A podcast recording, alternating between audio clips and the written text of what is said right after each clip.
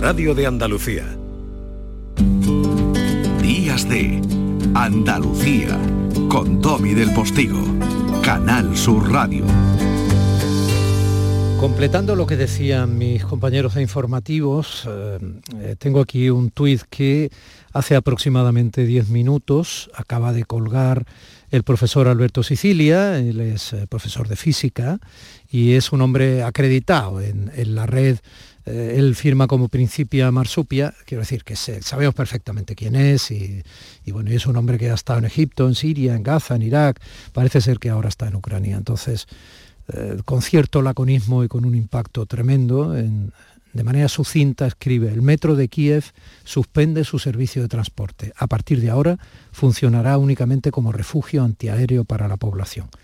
En todas las portadas eh, de los periódicos que pueden resultar ser fuente solvente, de los periódicos acreditados que conocemos, eh, se ve el recrudecimiento en las calles de Kiev ya de, lo que es una guerra ya cercana y a tiro limpio. ¿no? Entonces, esto es terrible. a partir de ahora el metro funcionará únicamente como refugio antiaéreo para la población, no como medio de transporte que habla de esa cotidianidad anhelada a la que yo me refería en la entrada del programa de hoy. Terrible. 16 minutos de este sábado 26 de febrero de 2022. Y nosotros seguimos.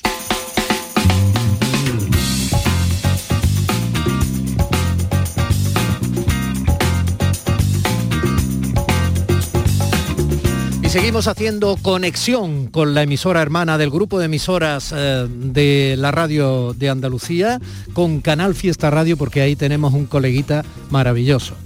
El corazón enorme de José Antonio Domínguez, que es eh, un tipo al que queremos mucho y que entra en conexión con nosotros más o menos sobre esta hora y nos trae a una artista andaluz, en este caso a una artista andaluza que conocerán también por eh, su protagonismo en un formato maravilloso de Canal Sur Televisión, que es Tierra de Talento a la Rondeña.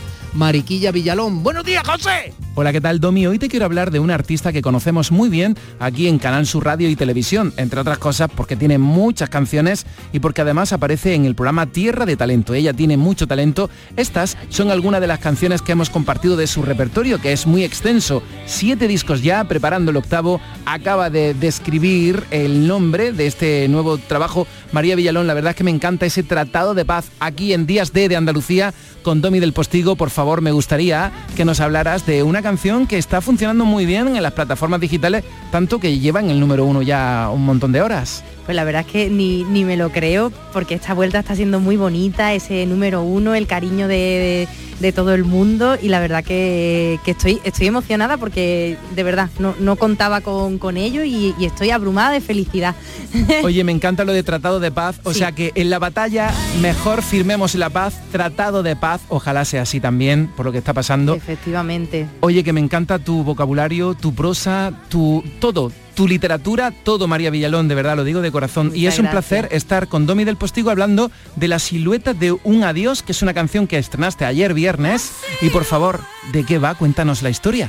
Pues mira, la silueta de una de un adiós es una canción que hemos hecho como para tender una, un puente hacia esas personas que, han sufrido una pérdida, una separación, porque yo creo que, que, nos rompan el corazón o, que mm, acabe rompiéndose una relación es algo que, que nos pasa a todos y como vivimos en un mundo en el que parece que tenemos que estar siempre continuamente felices y estupendos, pues yo creo que hay que recordar que, la música y el, y el, arte también sirven para, para otras cosas, no solo para entretenernos y animar a una fiesta la música también sirve como para recordarnos quiénes somos con nuestras luces y, nuestra, y nuestras sombras.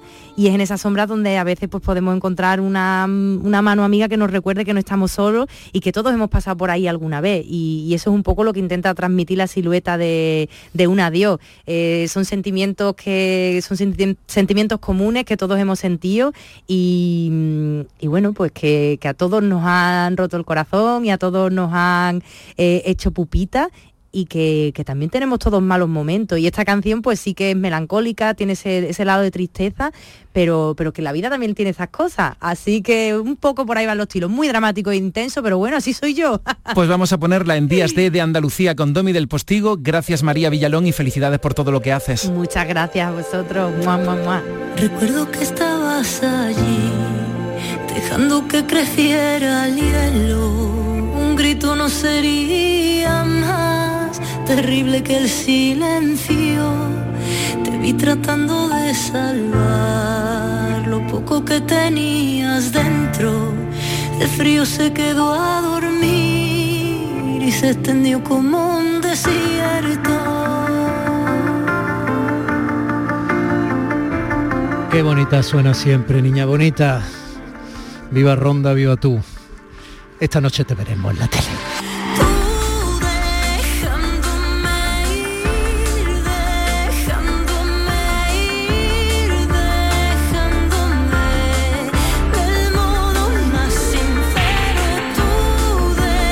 Sincero le doy las gracias como siempre a José Antonio Domínguez que sigue con su programa en Canal Fiesta Radio Pelotazo.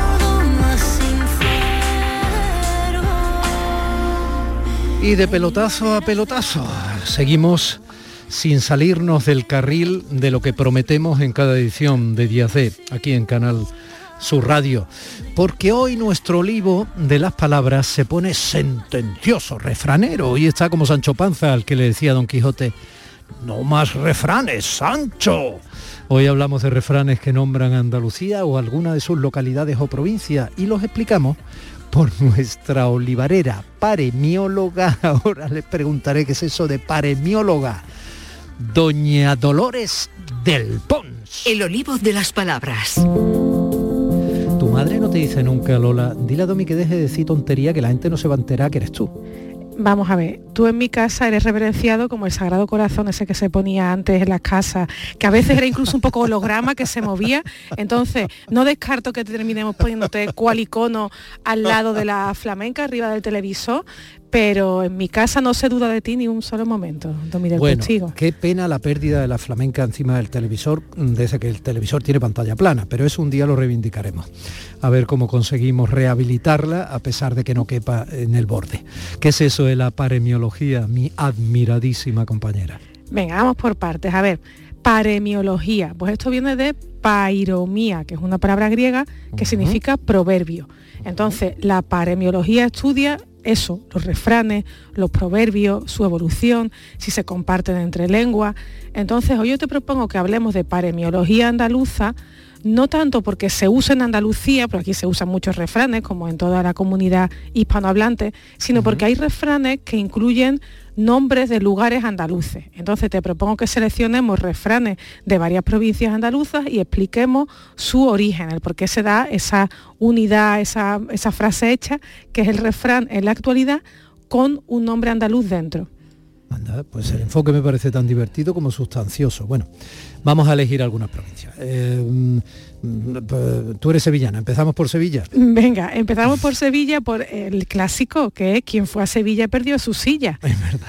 Quien fue a Sevilla perdió su silla. Entonces, esto, bueno, ya sabemos qué significa, pues significa que si alguien se ausenta al regresar puede encontrarse con que otra persona ha ocupado su sitio. Yo por eso el sábado pasado entré por teléfono, pero este sábado me he venido aquí a la emisora, no fuera que esto corriese riesgo, mi sitio en el olivo. Entonces, ese quien fue a Sevilla perdió su silla tiene un origen histórico muy bonito. La, la, eh, la frase se continúa, o sea, hay gente que dice quien fue a Sevilla perdió su silla y otros dicen quien fue a Sevilla perdió su silla y quien se fue a Aragón la encontró. Yo, vale. yo no usaba esa, esa continuidad.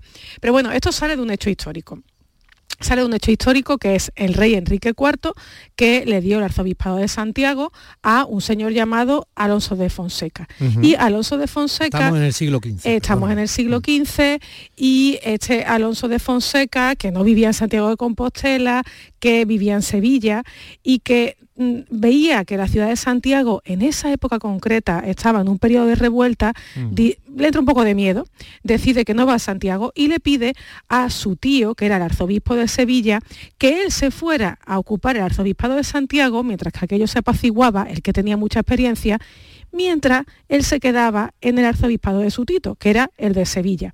Y así fue, se fue al, el tío a Santiago de Compostela y Alonso de Fonseca se quedó en Sevilla. Pero Santiago de Compostela se pacificó y entonces el tío quiso regresar a la capital hisparense.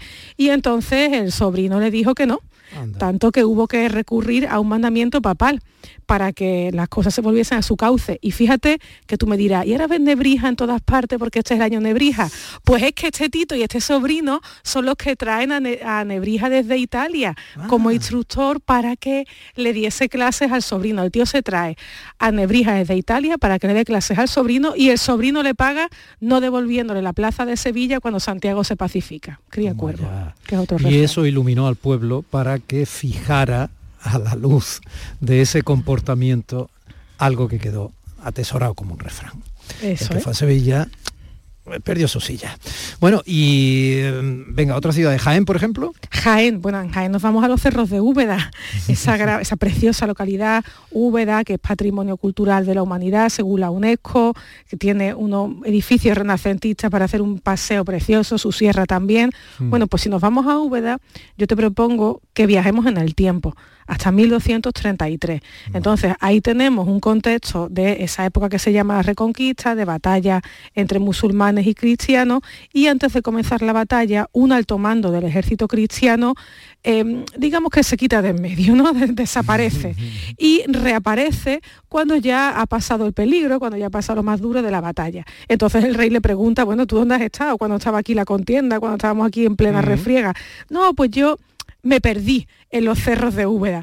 Entonces, esa, no sabía cómo llegar. No, no, sabía, me quedé sin cobertura. Entonces, esa idea de que un cobarde se excusa a veces yéndose por los cerros de Úbeda pasó a ser una expresión que se usa pues cuando alguien se quiere escaquear, ¿no? Cuando se da rodeo a la hora de expresar algo. Qué bueno, altamente recomendable ¿eh? ese viaje a Úbeda y a, Baeza. Eh, porque es un viaje directo al renacimiento, qué maravilla de, Oye, estoy yo pensando, esto fue en 1233, ¿cómo sería entonces Úbeda? Porque Úbeda es ahora mismo eso, es el renacimiento eh, tangible, ¿no? ¿Y cómo sería entonces? Sí, sería un territorio de, frontera, ¿no? Yo quiero decir, porque todavía no estaban los edificios que han provocado que sea patrimonio de la humanidad hoy, ¿no?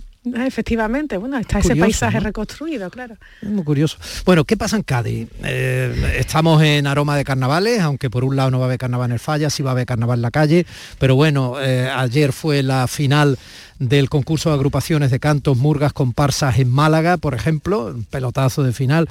Eh, carnaval, ¿qué pasa en Cádiz? Mira, esto es un refrán curioso, más, que un refrán es una expresión, este ¿qué pasa en Cádiz? ¿Qué pasa en Cádiz? ¿Qué pasa en Cádiz? Mm, yo no la uso, la he escuchado alguna vez y esta es una expresión que se usa, que se usa todavía hoy, como para eh, preguntar algo, como una especie de gracia, para preguntar alguna novedad, normalmente alguna noticia agradable.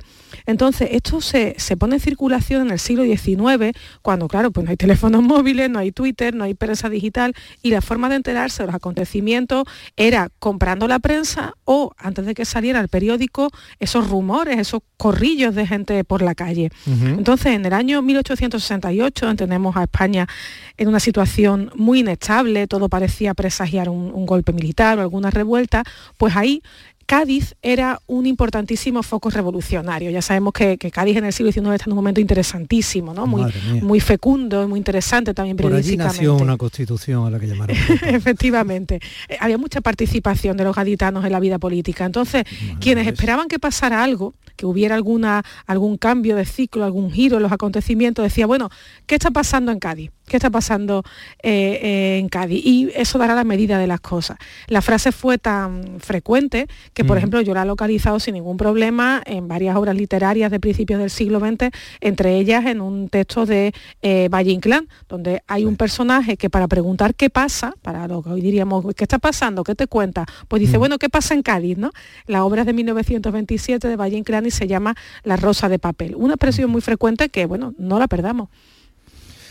Bueno, pues qué bonito eso, ¿no? ¿Qué pasa en Cádiz? Claro, es que lo que pasara en Cádiz pasaba en, bueno, en España y sus territorios de ultramar. Quiero decir, es que lo que pasaba en Cádiz, claro, pasaba en las Cortes, ¿no? San Fernando, luego la propia Cádiz.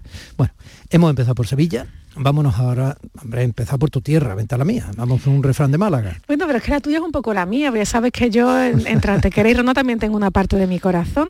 Entonces, vamos a... Y la tuya un poco la mía. y ahora déjame que haga política fácil. Y la de Úbeda y la de Baeza, y la de Jaén, y la de Cádiz, y la de Almería, la de Córdoba, la de Huerva, la de, quiero decir, la de Granada. Todas son las nuestras. Sí, las ocho princesas estamos casi en víspera del 28F. ¿eh? Mañana hablaremos de Andalucía. Bien, pues nos vamos a, un refrán malagueño que es ese salga el sol por Antequera, también ah, conocidísimo. Bueno, su origen no, no, está claro, siempre hay leyendas que explican los refranes. La idea es que cuando hacemos algo a veces sentimos incertidumbre sobre cuál va a ser el resultado de nuestras acciones, pero pese a eso seguimos adelante, ¿no? Nos determinamos a hacer esas acciones independientemente de sus consecuencias. La leyenda dice, a saber si es verdad, que el infante Fernando, que era aspirante en el siglo XV al trono de Aragón, era regente de Castilla y que resultaría, en última instancia, pues quien ocupó militarmente la ciudad, no sabía por dónde tenía que atacar y eh, se le apareció en sueños un personaje que le dijo, salga el sol por Antequera y que sea lo que Dios quiera. Bueno, eh, el personaje hablaba en verso. sí, los refranes muy típicamente tienen, tienen rima interna, eso es parte de Sí, los refranes sí, pero que el personaje hablara así tiene su cosa. Claro, el personaje era como un poeta popular. Sí, sí. Bueno. Y entonces, eh, este, es ante, este es antequerano, pero ya que me citan Málaga, yo te propongo que nombremos otro más de Málaga, si nos da tiempo. ¿Cuál, cuál? Pues mira, eso de ir de Málaga a Malagón, ahí me hace muchísimas gracias. Claro ir de Málaga a Málaga, o sea, mm, ir a que está en Castilla, por ahí, ¿no? En La Mancha. Claro, pues aquí hemos metido a Málaga con Malagón y, las dos pobres localidades están ahí metidas en el refrán y se parecen en que tienen la misma estructura de palabra, la misma estructura fonética, pero bueno, Malagón es otro pueblo completamente distinto, está en Ciudad Real, está en esa zona centro de España. Pero esto significa ir de Guatemala a Guatepeor, como hay otro refrán, o, qué es lo que significa Yo creo que Para mí es más bien salir de algo difícil para entrar en algo aún más complejo. Eh, ¿no? ¿no? que sean tremendos, están ni en Málaga ni en Malagón, por Dios, en absoluto, sino más bien la complejidad a veces mm. de, una cosa, ¿no? Pues yo diría, por ejemplo, de la pandemia a la guerra, tristemente, pues hemos pasado de, Málaga a Malagón, ¿no? Pues, eh, estamos pilladillos ya, pero, hombre, eh, Córdoba tiene su fuente ovejuna. Córdoba tiene su Fuente Ovejuna, Fuente Ovejuna que hoy se escribe con B, por cierto, y que es famoso por unos sucesos que pasaron en el siglo XV y que inspiraron una obra del siglo XVII, de 1619, que escribió Lope de Vega, que es Fuente Ovejuna. Entonces, resumo em, rapidito. Teníamos en ese pueblo, en 1476, a un comendador que era Hernán Pérez de Guzmán, que era tremendo, que castigaba a la población, que era muy odiado por el pueblo. Muy malo el comendador. Muy, malo el comendador. el pueblo lo mató y alguien lo mató individualmente, pero todo el pueblo se culpó colectivamente. Fuente Ovejuna. Fuente Ovejuna lo hizo. Sí, sí, sí. Bueno, ¿y lo hacemos nosotros? Pues si no, lo que tú me digas. Venga, venga, venga, Pues mira, vamos a recordar un momento de unos versos de Fuente Ovejuna, donde Esteban, el personaje de Esteban, aconseja a otro eh, personaje que es frondoso ensayar para que el pueblo no revele quién ha hecho el asesinato. empieza tú como Esteban. Venga, los reyes han de querer averiguar este caso y más tan cerca del paso y jornada que han de hacer. Concertaos todos a una en lo que habéis de decir. ¿Qué es tu consejo? Morir, diciendo Fuente Ovejuna, y a nadie saquen de aquí. Es el camino derecho. Fuente Ovejuna lo ha hecho. ¿Queréis responder así? Sí. ¿Quién mató al comendador? Fuente Ovejuna lo hizo.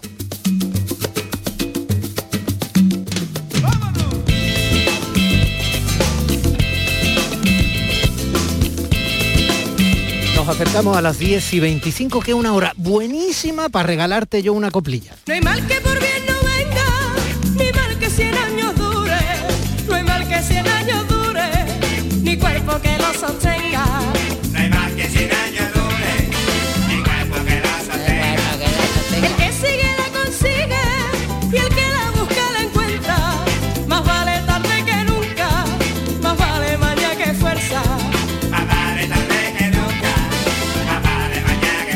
Refranes para ti, Lolilla. Un beso enorme. Qué alegría tenerte siempre cerquita. Gracias. Gracias, un abrazo. Aprovecha el fin de ¿eh? con los tuyos. Ahí estamos. Eh. Que ya no es tiempo de la mujer en casa con la bota quebrada. Se va a acabar. Y tenga usted mucho cuidado con los que están tordillas. Adiós rogando con el vaso dando.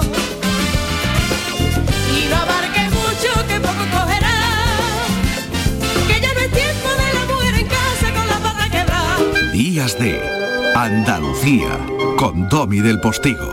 Canal Sur Radio. A ver cuál ha sido la fecha ganadora en el último sorteo de mi día de la 11. 24 de agosto de 1970. ¡Hala, Ana! El día que nació mi madre. Tu abuela siempre dice que fue una niña preciosa. Pues claro, como yo. Anda, anda. Vamos a ir pensando una fecha especial para el próximo sorteo y a ver si tenemos suerte. Que abuela ya veo que no necesitas. Con mi tía de la 11 cada lunes y cada jueves hay miles de premios. Elige una fecha y prueba. A todos los que jugáis a la 11, bien jugado. Juega responsablemente y solo si eres mayor de edad.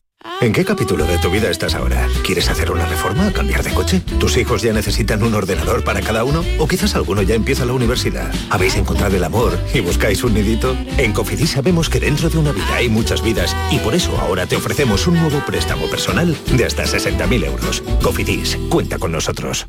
Aquadeus, ahora más cerca de ti, procedente del manantial Sierra Nevada, un agua excepcional en sabor, de mineralización débil que nace en tu región. Aquadeus Sierra Nevada es ideal para hidratar a toda la familia y no olvides tirar tu botella al contenedor amarillo. Aquadeus, fuente de vida, ahora también en Andalucía. En cofidis.es puedes solicitar cómodamente hasta 60.000 euros, 100% online y sin cambiar de banco. Cofidis, cuenta con nosotros.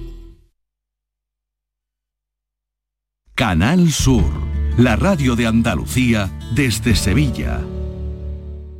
Si necesitas un electrodoméstico, ¿por qué pagar de más en grandes superficies? Ven y paga de menos en Tiendas El Golpecito. Tus primeras marcas al mejor precio y una selección de productos con pequeños daños estéticos con descuento adicional y tres años de garantía. Tiendas El Golpecito. Ahorra hasta el 50% en tus electrodomésticos. 954-100-193 y tiendaselgolpecito.es. Vente a Dimarsa, ponte en mis manos y dile chao, dile chao, dile chao, chao, chao, empieza ya tu autoconsumo, nuestro petróleo es el sol. Leques fotovoltaicas Dimarsa y despreocúpate de la factura de la luz. Dimarsa.es Novena Feria de Artesanía de Aracena. Del 26 al 28 de febrero, en el pabellón Ciudad de Aracena reunimos a 26 artesanos con la mejor producción de nuestra tierra. Gastronomía, cerámica, textil, madera, cuero, cristal, talleres y exhibiciones en directo. Con la colaboración de la Consejería de Turismo de la Junta de Andalucía. Aracena, ciudad de la Gruta de las Maravillas y cuna de tradición artesana.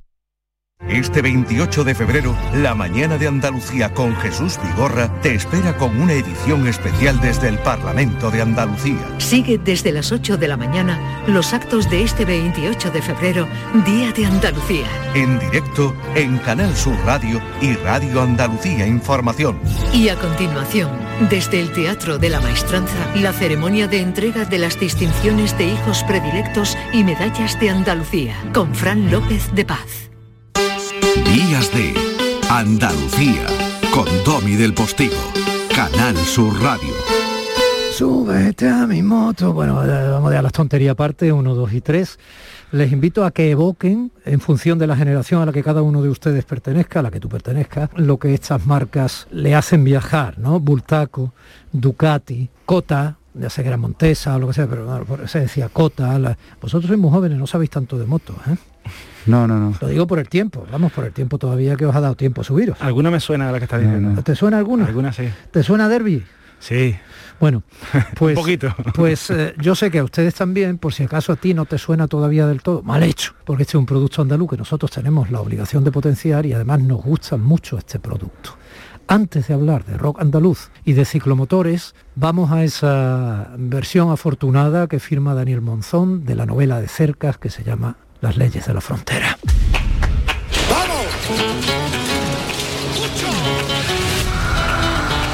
Si quieres venir, estás invitado.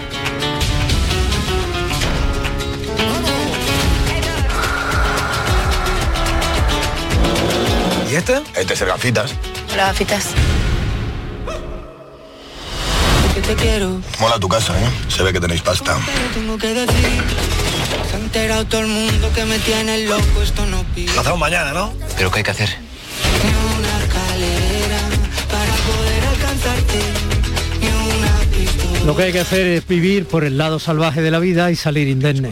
Bueno, al margen de la historia, de la novela, de la literatura y del cine, eh, no me quieres querer.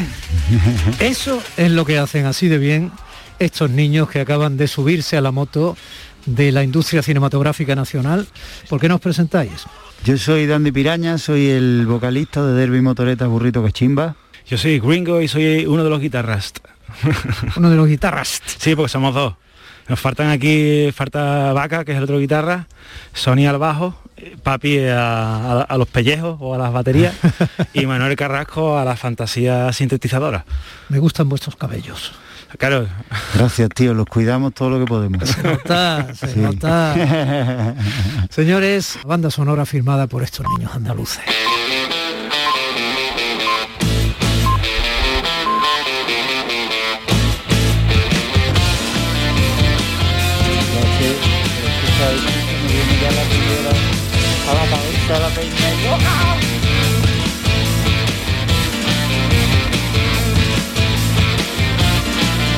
¿Esto que hacéis qué es? Porque yo sé que han puesto la etiqueta de rock andaluz rápidamente, como por otro lado es verdad, porque se notan reminiscencias de lo que algunos por generación, en mi caso no es la vuestra, pues nos descubrió un mundo nuevo, ¿no? Dentro de la música y de la cultura de esta tierra, ¿no? Bueno, nosotros decimos que hacemos quinquidelia, porque en verdad con parte del potaje, nosotros al final lo que hacemos es un potaje de muchos elementos, ¿no? y dentro de ese potaje parte de la morcilla, del chorizo es, es el rock andaluz, pero después hay un montón de ingredientes más. ¿no? Entonces nosotros a la hora de sacar nuestra movida nos sentíamos más cómodos no sintiéndonos descendientes o siguiendo el testigo ¿no? de cosas que nosotros ya como fan y como mm, flipados de la música no, no son totes, ¿no? Entonces incluso nos, nos parece a nosotros casi ridículo ponernos En esa parte, kinky delia, kinky y psicodelia, ¿no? Pero en esa parte de eso que suena a andaluz, ahí podemos hablar de Triana, podemos hablar de Alameda, podemos hablar de... supuesto, dime, dime, decidme, decidme. Más, lo- hombre, los Smash en Sevilla además fueron fundamentales, decidme sí, más. Medina Zahara, eh, Tabletón, podemos- claro, es que Tabletón hay en Málaga, tanto talento ahí, claro, claro. Lola y Manuel, es que esa época es una maravilla, claro. esa época para vosotros es una maravilla. A tope, tío. Es una época que heredáis de los mayores, porque vosotros no la vivís. Claro, tío, la de tener los discos de vinilo de nuestros viejos en casa. De ponerlo, mientras tú querías ver los dibujitos, tu padre estaba escuchando el disco de veneno. es real, esto es real, lo que te acabo de decir. Entonces cuando os ponéis a tocar juntos, eh, a componer, quiero decir en este caso, ¿no? Y vais buscando y vais encontrando la canción, al margen de todas las los palos que tocáis, ¿no? ¿Recordáis estas canciones? O sea, estas canciones os inspiran. Es que, bueno, estas canciones más que nada, esta época, no solo ya del rock andaluz, sino la música de los 70, Led Zeppelin, Black Sabbath, todas estas cosas, es como un punto en común que tenemos todos los integrantes de la banda, que nos gusta mucho, incluso que nos hemos criado musicalmente con eso. Pero desde el principio que nosotros empezamos a componer y a juntarnos en un local con cucarachas, a ensayar y hacer las canciones más locas que se nos ocurrían, la intención nuestra era de hacer una cosa actual, de hacer una música de, de ahora, porque bueno, ahora también hay muchas influencias muy interesantes y la, ya te digo, el punto de partida nuestro era hacer una cosa de ahora fresca, una banda de- del siglo XXI. Hmm. ¿Y cómo son los rockeros de ahora, tío? Pues veganos y se acuestan rápido. Claro, es que está muy bien. Eh, Te agradezco que hayas ido de manera certera a coger mi pregunta, ¿no? Por los pies. Porque, claro, es que el, el rock tiene una leyenda, muchas veces muy negra, que se corresponde con una época determinada, ¿no? Y con las biografías de algunos de sus Sí. referentes, ¿no? Esa, no- a ver, no es esa necesario, leyenda ¿no? Que- Tampoco hay que negarla porque eso está ahí, existen unos clichés, pero la verdad que nosotros podemos hablar de nuestra experiencia y nosotros lo que somos unos colgados de tocar. Y a nosotros lo que nos gusta es montarnos la furgoneta a las 6 de la mañana y hacer nuestro trabajo. No somos madres de la caridad tampoco, tampoco hay que vestirse de lo que uno no es, pero desde luego cuando nosotros nos subimos a un escenario o vamos a un estudio de grabación, esto es lo que a nosotros nos mueve y lo que nos mueve es el arte y tocar y hacer canciones y disfrutarla delante de un público y conectar con ellos. No estar colgado de, de- de cualquier otra cosa. Mm. Y la estética que lleváis, eso se estudia, eso es eh, porque os gusta así, cuando os conocisteis ya erais así. Somos así y se busca. Es como de, de lo que hay, al final pues creas un cuadro, ¿no? Pero no, tampoco puedes meter elementos que no hay en el cuadro, porque si no al final se cae porque es, es falso. Entonces al final lo que nosotros hemos es compuesto un cuadro con, lo- con los elementos que había. De lo que ya había, pues algunas cosas se han reforzado, otras cosas se han echado un poquito más atrás y todo es un poco eso. Sí, a mí me gusta mucho una frase de mi amigo gringo que dice que nosotros nos pusimos un traje que nos sentaba muy bien. Pero que ya, que ya lo teníamos. Claro. Sí, os lo habíais puesto ya. Resultó que para colmo era el traje. que Sí, hombre, luego claro, las cosas tienen que tener una autenticidad. Claro. Hombre, que estás poniendo una propuesta encima de la mesa, que tiene que tener un lacito, tiene que tener una caja bonita para que llame la atención, pero que al fin y al cabo tiene que haber una autenticidad, tiene que haber una verdad detrás de todo eso, ¿no? Está claro. Eso siempre. Y hablando de verdad, decidme la verdad, ¿no? os dan susto las motos. Yo no tengo ni carnet, tío. yo sí, yo sí fui motero de adolescente, yo sí engañé a mis padres y yo tenía una scooter, pero no era muy cafre. Vamos a escuchar alguna cosilla más de los Cervi, motoreta, burrito cachimba. Todo estaba baldío. Por un momento pensé que iba a decir todo es de color. Casi. Reoblando las campanas. ¿Cómo os gusta buscar, investigar? ¿Cómo os divierte romper un poco los moldes, no? Muchísimo. Muchísimo, esa es la razón de ser de los motoretas, está claro. Es un rollo, es el rollo de la banda, tío, meternos en el local y allí volvernos locos. Y salir de allí con un, con un tema como este. El local lo pagáis ya vosotros, ¿no? Sí, Sí, sí, sí. ya sí. El local y nuestra factura, gracias al Señor, ya no la pagamos nosotros y, y- y podemos dedicarle todo nuestro tiempo a esto y eso ya es un sueño.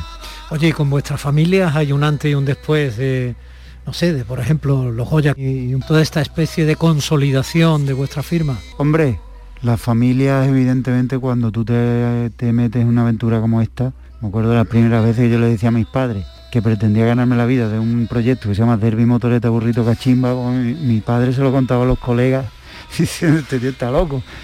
Pero hombre, yo creo que, que es una cosa común que nuestros padres, que tampoco es que nosotros tengamos que ser deudores toda la vida de nuestros padres, pero que es verdad que sí que les da una cierta tranquilidad a la familia, ve que tú ya te vas ganando la vida con solvencia, les da mucha alegría que haya un éxito. Son muchos años cargando la guitarra de un lado para otro y que tu, tu madre no el final de ese camino. Hay que ver cómo va vestido mi hijo, a ver si se pela, ¿no? Y ahora de repente, pues, ostras, pues la verdad es que eso, como está diciendo aquí el compadre, es un alivio y una satisfacción y un orgullo, sobre todo para ellos, ¿no? Claro. ¿Hasta qué punto es importante que seáis de donde sois? ¿Hasta qué punto es importante que seáis del sur, que seáis de Andalucía, que seáis de Sevilla? Pues esencial, ¿no? Nosotros decimos mucho que Sevilla es uno de esos puntos del planeta único donde los músicos que vivimos allí podemos mamar tanto del flamenco como del blues de una manera que no existe en Memphis, ni en otro lugar, de- ni, ni en New Jersey, ni en ningún lado de Estados Unidos, ¿no? Que, que tienes una vertiente flamenca que está allí, pues tienes, tienes eh, la meca ahí al lado, ¿no? Que te da los reflejos y después tienes un arraigo de blues alucinante de todas las fases de las bases, de los americanos, entonces hay una influencia de raíz muy potente que nosotros en realidad es la base con la que construimos la música.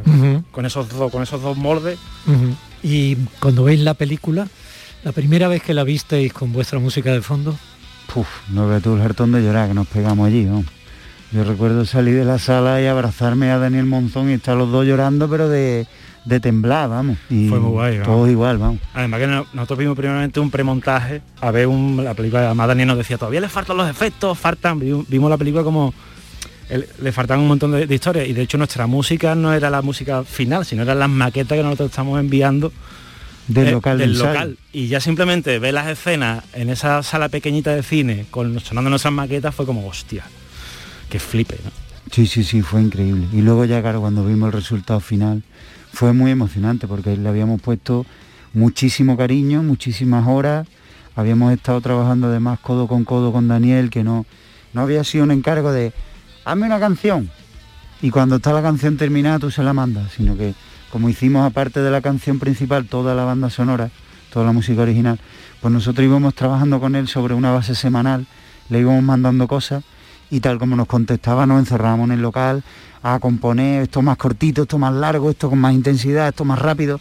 Entonces, claro, fue tanto, tanto trabajo y tan intenso que en el momento que lo vimos ya terminado fue muy emocionante. nosotros en este programa nos gusta mucho hablar de historia porque creemos que si no conocemos las cosas que han pasado, tenemos menos armas para ser libres y además nos manipulan con facilidad. Pero creemos muchísimo en el presente de esta tierra en su cultura y creemos que su cultura sois fundamentalmente también quienes la venís haciendo con esta calidad que hacéis vosotros las cosas, con esta capacidad de búsqueda y de hallazgo y con esa juventud radiante que a mí me encanta tener en este estudio ahora mismo.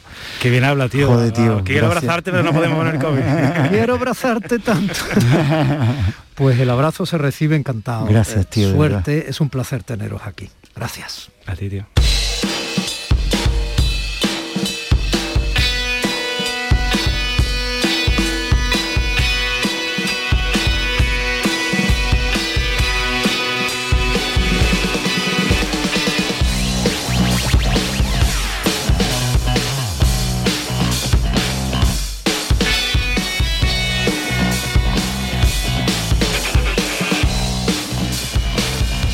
Días de Andalucía con Domi del Postigo. Canal Sur Radio. Aquadeus, ahora más cerca de ti, procedente del manantial Sierra Nevada, un agua excepcional en sabor, de mineralización débil que nace en tu región. Aquadeus Sierra Nevada es ideal para hidratar a toda la familia y no olvides tirar tu botella al contenedor amarillo. Aquadeus, fuente de vida, ahora también en Andalucía. El 28F es el Día de Andalucía. Muchos creen que esa F es solo por febrero, pero en realidad son otras formas de decir Andalucía. La F de felicidad y de fantasía, F de fiesta y de familias. Andalucía, tierra de fervor, feminismo y fusión. Fuente de una sabiduría milenaria, faro de civilizaciones, cobijo de forasteros, una del flamenco. 28F, Día de Andalucía. Con F de fuerza, con F de futuro. Junta de Andalucía. Escuchas Canal Sur Radio en Sevilla. ¿Te está afectando la subida de la luz? Claro que sí. Por eso en Insolac Renovables instalamos paneles fotovoltaicos de autoconsumo con los que podrás generar tu propia electricidad. Y ahora, con la subvención del 40% de la Agencia Andaluza de la Energía, lo tienes mucho más fácil. Entra en insolacrenovables.com e infórmate de las ventajas que tiene el autoconsumo. Insolac, expertos en energías renovables desde 2005. Marpedental, centro de odontología avanzada dirigido por el doctor Miguel Marrufo, clínica de referencia en Sevilla desde hace más de 10 años gracias a su tecnología, calidad y grupo humano. Recuerda que un día sin sonreír es un día perdido. Marpedental, donde tú eres la prioridad. Más info en marpedental.com. Es el momento de disfrutar de las rebajas del Centro Comercial Los Alcores. Ven y descubre las mejores ofertas en moda, complementos, hogar, ocio y restauración. Y pasa un momento inolvidable. Ven a visitarnos en Autovía A92 Salida 7, Alcalá de Guadaira. Centro Comercial Los Alcores. Mucho donde disfrutar. Días de Andalucía con Domi del Postigo. Canal Sur Radio. Cristina en la red. muchachas, un hombro donde solloza la muerte. Cris, En bosque de palmas. no podemos seguir bailando el pequeño vals vienes. Pues no lo entiendo, ¿por qué no? ¿Ves? Por- Porque no, con los movimientos no te pegas. Siéntate, por favor. Siéntate. Y la gafa empañada, es que... No, siéntate, cariño. venga. Venga. Ponte el micrófono. Venga, ya estoy, ya estoy. Venga, un poco de orden. Mientras te Pon pones orden. en tu sitio, Ana, buenos días. Hola, muy buenos días. ¿Ves con qué fuerza entra Ana pegada bien al micrófono? Bueno, es que Ana, quien, quien la conoce y quien tenemos la suerte de conocerla, es pura fuerza. Vamos, es puro poderío, ¿eh?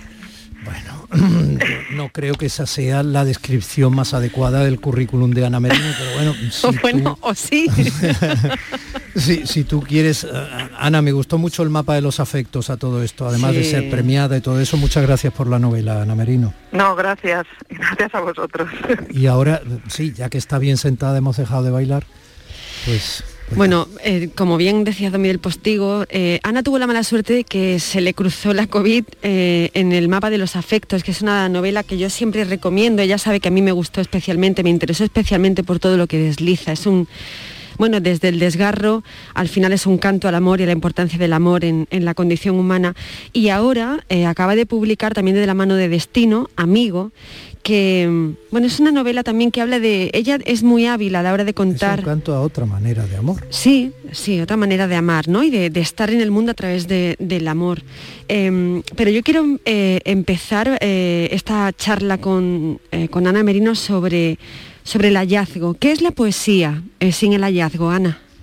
Pues eh, yo creo que en, en este caso la poesía es fuerza, es energía, es amor universal, es compartir y en este caso está la poesía de un hallazgo.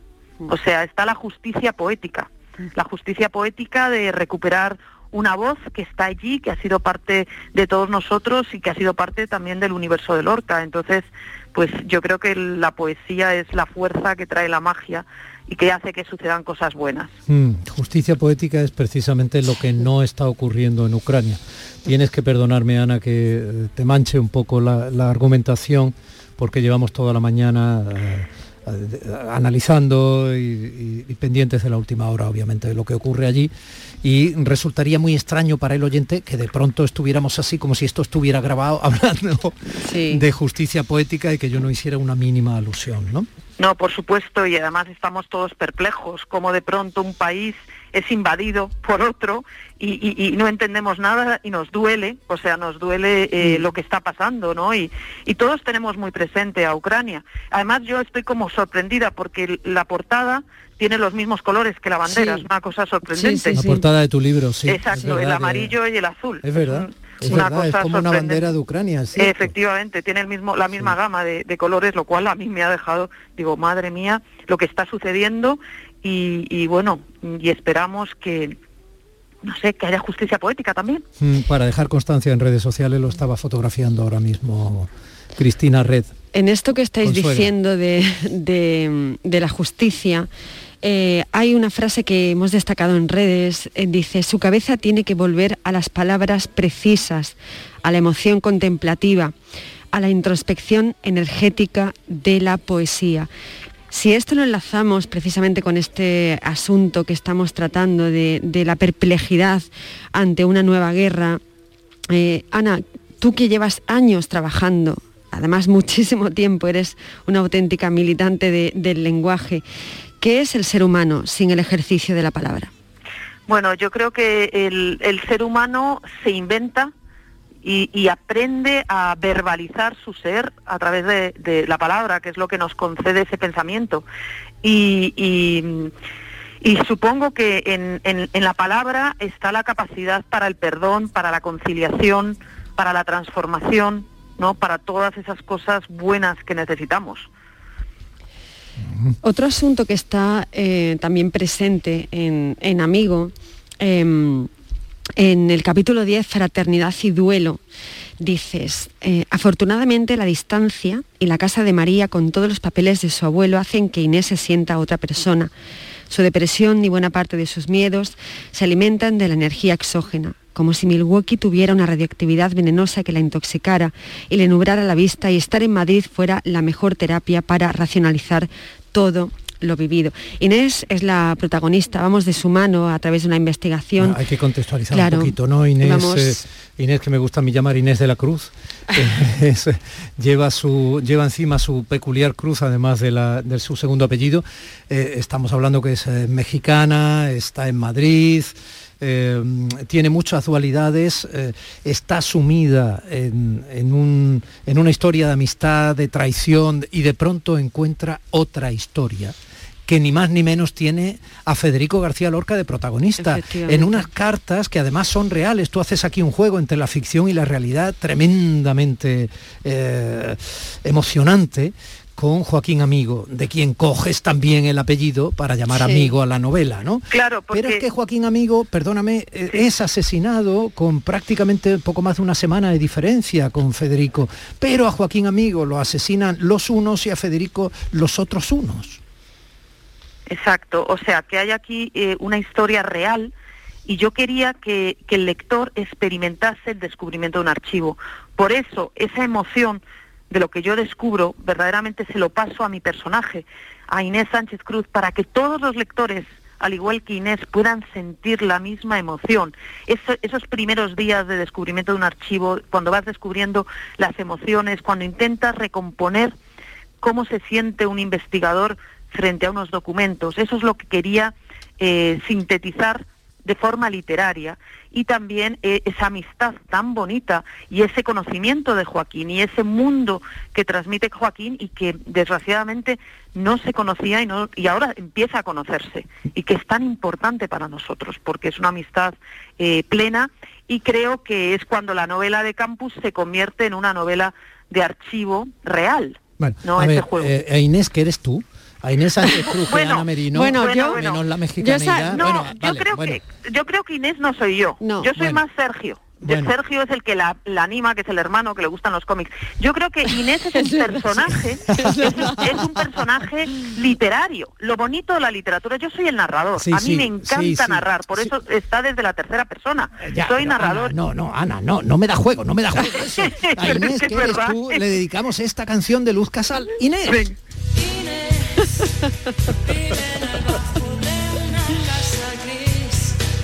Bueno, vamos a ver. eh, mm, dejamos a un lado los problemas personales de Inés y, y déjame por favor que siga abundando.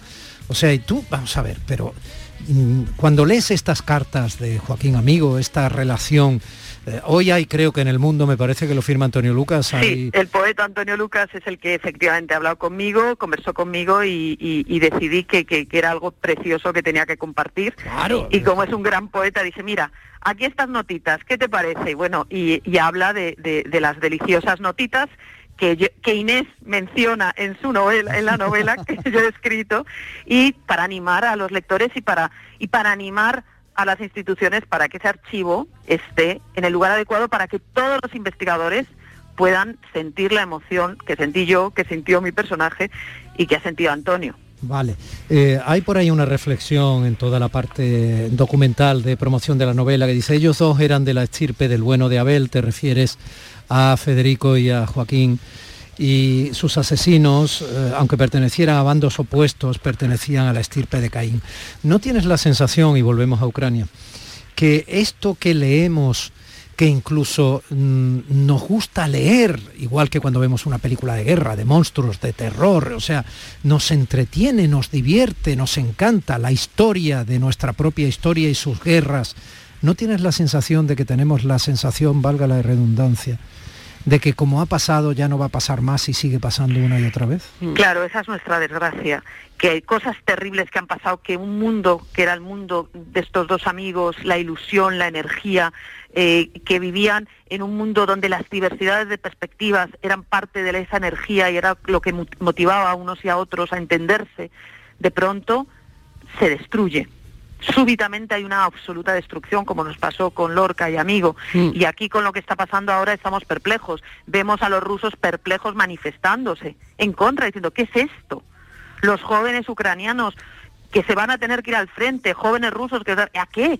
O sea, es como el absurdo. ¿Qué ha pasado? ¿Qué ha pasado en estos años que de pronto seguimos sin aprender y, y- y vemos esta, esta terrible tragedia? Es una tragedia. Yo te quería preguntar antes que no, me, he ido por mis jardines, eh, el concepto de distancia. Hay una- es, es una distancia física, ¿no? Eh, Cuanto antes leí el fragmento de Inés eh, hablando sobre, sobre cómo Milwaukee era un, era un territorio pues, tóxico para ella, ¿no?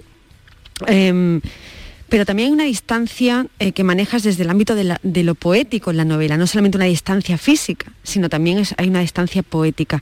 Eh, ¿Esto es algo que te has ido encontrando conforme la, la novela iba aconteciendo o que tuviste claro desde el punto de partida de amigo? Claro, yo quería que mi personaje, eh, que es una poeta, y además es una poeta redonda, no escribe otras cosas, es una poeta que siente la poesía desde dentro, eso es muy importante en su emocionalidad. Y esa, emocionalidad que tiene la hace muy vulnerable, la hace muy vulnerable al espacio de la competición, al espacio anglosajón, eh, la hace muy vulnerable a su presente, lejos de todas partes, y es cuando encuentra los lugares familiares, cuando recupera la cordura y la serenidad. Hay en esta novela también un canto a la relación España-México, que me parece fundamental, que nos ha marcado un amor, un intercambio España-México que es parte de nuestra historia y lo he querido reivindicar. Y también por eso he, hecho el perfil eh, de Inés como una mexicana, con esa inteligencia y ese amor a España. Oye, déjame que vuelva a Federico y a Joaquín, ¿vale? Me parece, es que eh, me parece que es, es una médula de, de- de atracción, un polo brutal, ¿no? Federico siempre lo es y está muy bien traerlo una y otra vez. Y te puedes imaginar cuando estamos haciendo esta en- entrevista a día y medio del Día de Andalucía, sí. la importancia que tiene también ese otro contexto, Ana. ¿eh? Te has venido a Andalucía para hacer tu novela, ¿vale? Eso es muy interesante. Eh, que Joaquín y, y- Joaquín Amigo y Federico García Lorca, ¿qué eran? ¿Qué relación tenían? ¿Qué se puede traslucir de esas cartas? Bueno, pues es una relación fundamental porque eh, eh, Joaquín le aporta serenidad, le aporta espiritualidad, le aporta la capacidad de escuchar. Es muy importante tener amigos que entienden tu mundo y que lo respetan.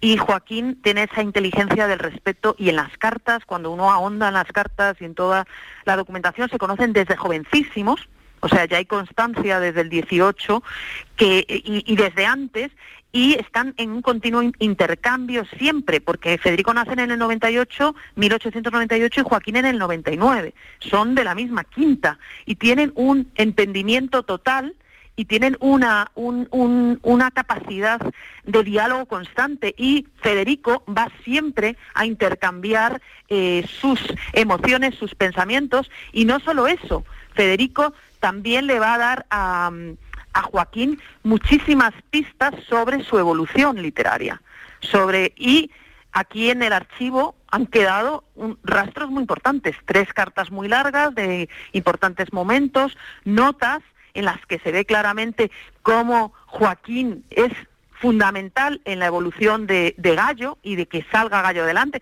Y luego lo que queda en el archivo, que no sale en la novela, pero saldrá en el ensayo que Inés le promete que se lo haré yo en primera persona, pues claro, tenemos eh, un montón de amigos, un montón de cartas que, con- que van construyendo el puzzle. Está, por ejemplo, una carta de Gerardo Diego del 29 de abril del 28 en el que le manda su colaboración para lo que iba a ser para el número 3 que nunca salió. Y sa- entonces vemos, están las cartas de Luis, Pitín, que era el secretario de Galla- Gallo, que son deliciosas.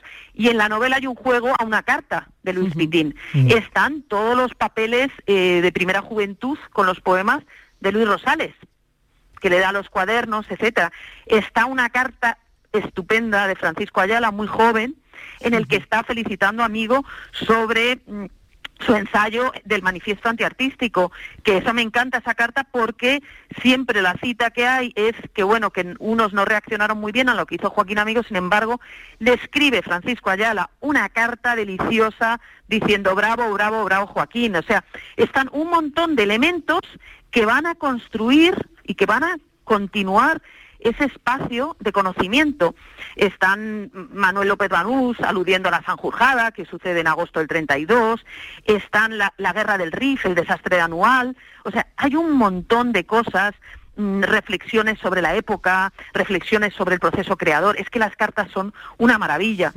Y- y yo he ordenado un tercio, porque además soy muy anglosajona, entonces ya las voy poniendo cada uno en su carpeta, voy diciendo lo que hay en cada una, porque para que el investigador que, que venga detrás ya sepa lo que se encuentra. Bueno, déjame que generalice algunas de las cosas que has dicho son todas oro puro, pero claro, estás tan imbuida en toda la documentación y el conocimiento de todo lo que estás tratando. Cuando has dicho fue muy importante en Gallo, Gallo estamos hablando de la revista Granadina que Sí, impulsa sí, García sí. Lorca, que fue muy importante. eh, eh, bueno, y, y, bueno, y estaba por ahí, luego estaba la tertulia del rinconcillo, estaban muchas cosas que quien quiera aprender que se acerque, porque ojalá estemos estimulando al conocimiento de lo que fue todo el entorno humano, cultural, de aquel brillante solar Federico que no duró desgraciadamente tampoco, como tampoco duró su amigo Joaquín Amigo, ¿no? Eh, eh, eh, Dime, dime, Ana. Sí, sí, es lo que iba a decir, efectivamente, que la novela es lo que busca ese acercamiento para que uno siga navegando y siga buscando.